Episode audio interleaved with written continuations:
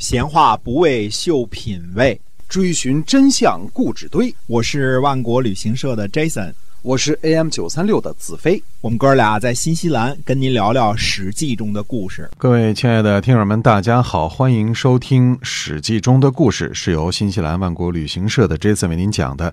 新西兰万国旅行社呢，是我有着二十二年历史的我们的本地企业啊。我们的南北岛团呢是天天发团，质量和服务呢都是非常非常信得过的。我们是携程上唯一一家没有差评的这样的本地的旅行企业。您可以了解一下，关注一下我们的公众号“新西兰万国旅行社”。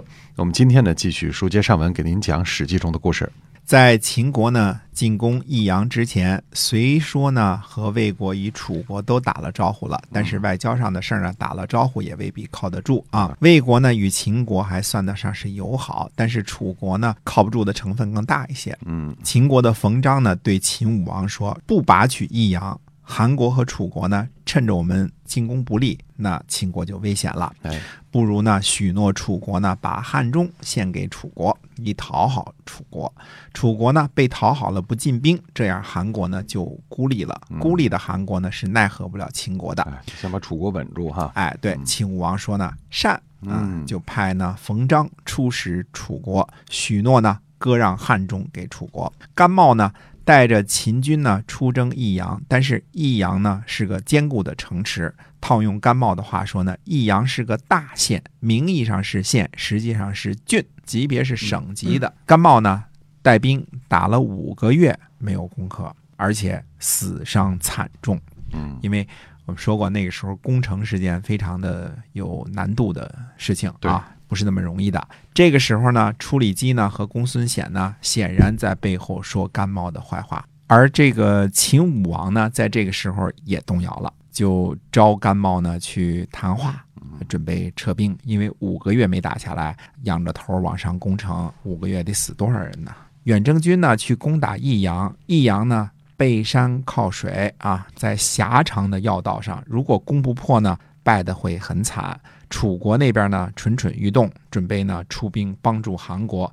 魏国呢倒是没有丝毫的动作，看来秦国的外交呢还是起了很大的作用的。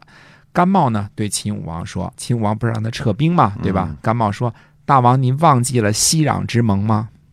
息壤之盟，哎，以前说过嘛，对吧？嗯哎，秦武王回答说呢：“说没忘。”嗯，于是呢，秦武王呢反而多派援军，下定决心呢，一定要拿下益阳。所以甘茂原来就撂着这招了，只要自己在前线带兵打仗，后边那两两位肯定是说坏话的，对吧？因为他们向着韩国嘛。在益阳之役呢开战之后呢，楚国背叛了和秦国的约定，声言呢要出兵帮助韩国。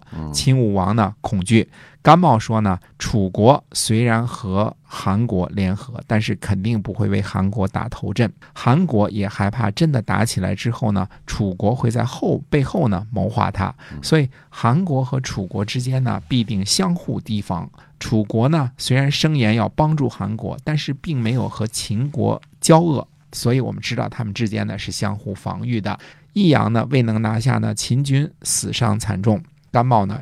自己最后也动摇了信心，也起了退兵的念头。这个我们知道，往往重大的历史关头，其实人呢都是肉长的，不是铁打的啊。对，这个我们说曹操那么坚定的信心，在这个官渡之战的时候也也动摇了，对吧？嗯、哎，要要写信去问别人，对吧？哎、这个问谋臣怎么样？这个时候呢，他自己动摇信心的时候呢，他手下人一个叫左丞的就对甘茂说了：“您呢？”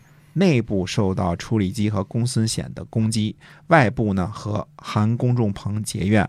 如果您现在用兵无功，那就没有出路了，穷，对吧？嗯，你就就穷了啊，没有出路了。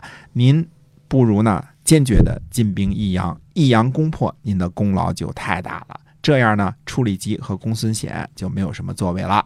秦国众人的这个怨恨呢，也会转到他们两个人头上。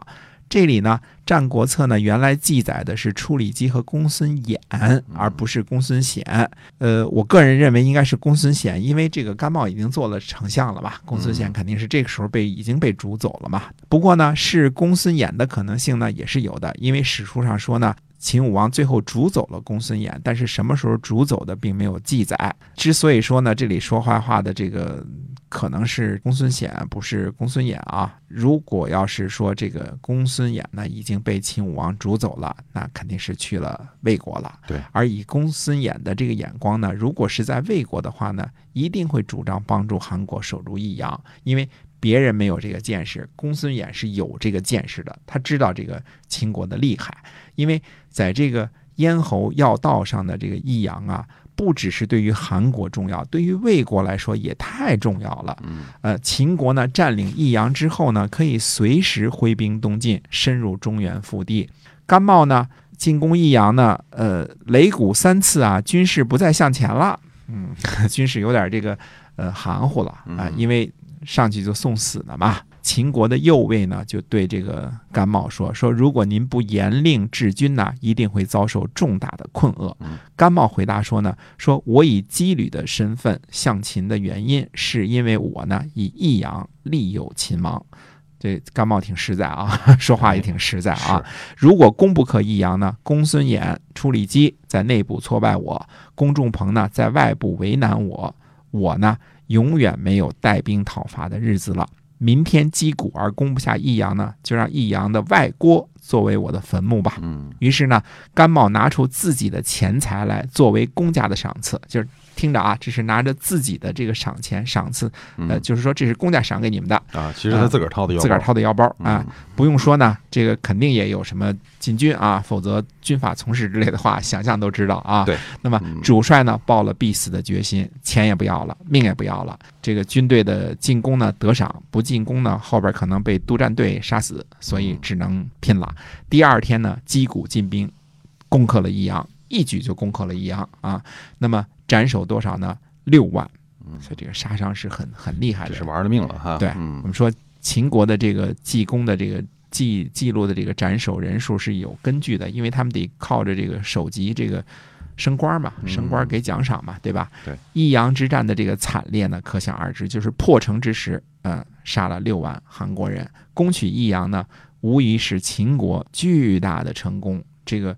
战略目标的这个实现啊，在前进中原呢，再无任何阻塞。魏国自此之后呢，更加饱受荼毒。要说魏国的眼光，那可不是一般的差呀。楚国的眼光也不是一般的差啊！秦国呢，在攻取益阳之后呢，又趁机呢，呃，攻占了五岁。五岁呢，位于今天山西垣曲东南。至于攻取五岁是走的哪一条路呢？不得而知啊，因为应该是走的是沿着黄河的那条路，呃，从三门峡一带呢渡河的，这样才对呢。韩国呢，失去了益阳和五岁，那么韩国这个时候是怎么做的呢？今天我们这个《史记》中的故事呢，先跟大家聊到这儿，感谢您的收听，我们下期再会，再会。